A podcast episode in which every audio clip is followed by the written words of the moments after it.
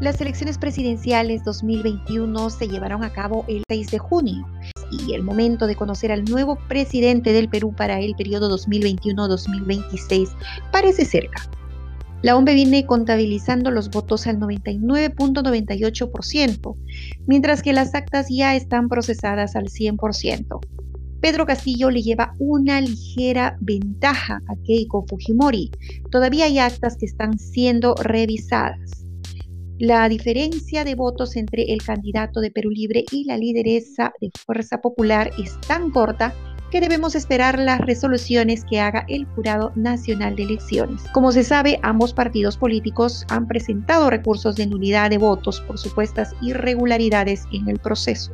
Además, se ha llevado a apelación actas observadas. Por otro lado, la OMP cuenta con un sitio web especializado para que toda la población tenga acceso a los resultados de la segunda vuelta de las elecciones presidenciales. Además, la denuncia que interpuso Keiko Fujimori a Pedro Castillo por presunto fraude electoral ha ralentizado el proceso.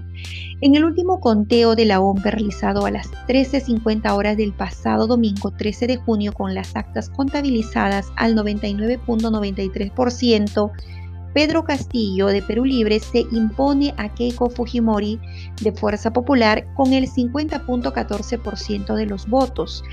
La lideresa del partido derechista tiene el 49.86% del voto del electorado, a la espera de que se resuelva la denuncia interpuesta a su contrincante.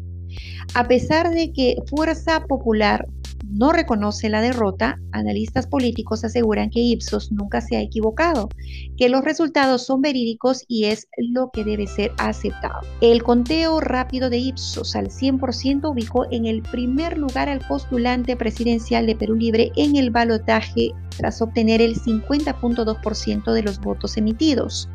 La candidata de Fuerza Popular tuvo 49.8% en estos resultados.